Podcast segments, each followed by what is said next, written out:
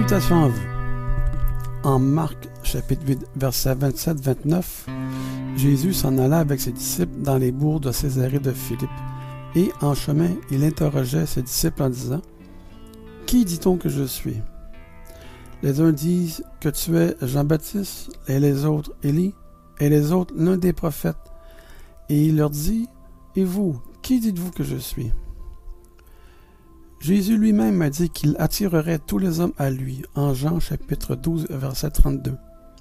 Mais parce que nous ne faisons pas confiance à Jésus pour qu'il fasse ce qu'il dit qu'il va faire, ou que nous ne croyons pas qu'il est bien celui qu'il dit qu'il est, ou parce que nous n'avons pas eu un aperçu de sa gloire infinie, nous nous assoyons devant des planches de dessin pour élaborer des méthodes et des stratégies dans l'espoir d'amener des gens à Christ.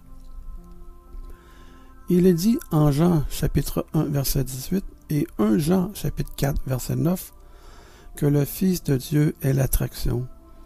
Notre mission est simplement de l'élever dans un contexte que notre culture peut comprendre et apprécier. Toutes les fois où cela se produit, le reste prend soin lui-même. Nous plantons et Dieu fait croître, a dit Paul en 1 Corinthiens chapitre 3 verset 6. Malheureusement, qui dites-vous que je suis n'est plus la seule question aujourd'hui.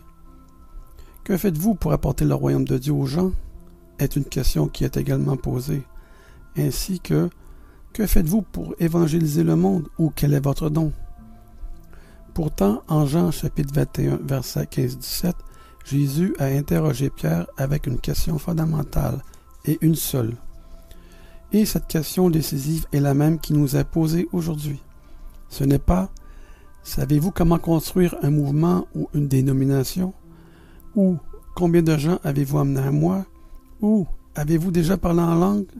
Ce n'est pas non plus faites-vous de votre mieux pour que Dieu soit satisfait de vous. La question est seulement celle-ci. M'aimez-vous?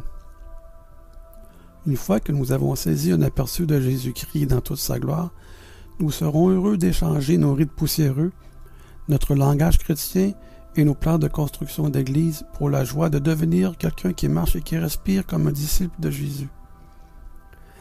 La Bible ne nous promet pas seulement la vie éternelle à tous ceux qui croient, tel que mentionné en Jean chapitre 3 verset 16, elle nous offre aussi le don de la vie vécue au travers du Christ, dans le moment présent, tel que spécifié en 1 Jean chapitre 4 verset 9. Paul nous dit en 2 Corinthiens chapitre 3 verset 3 que nous sommes censés être des lettres vivantes, c'est-à-dire des disciples de Jésus. En Matthieu chapitre 5 verset 13-16, Jésus nous dit que nous sommes aussi le sel et la lumière du monde. Les Saintes Écritures nous servent de boussole pour pointer vers la personne de Jésus dans toute sa richesse, sa profondeur et sa grandeur. Laissons-nous donc conduire par elle vers notre destination finale avec Christ. Et vous, que dites-vous qu'il est?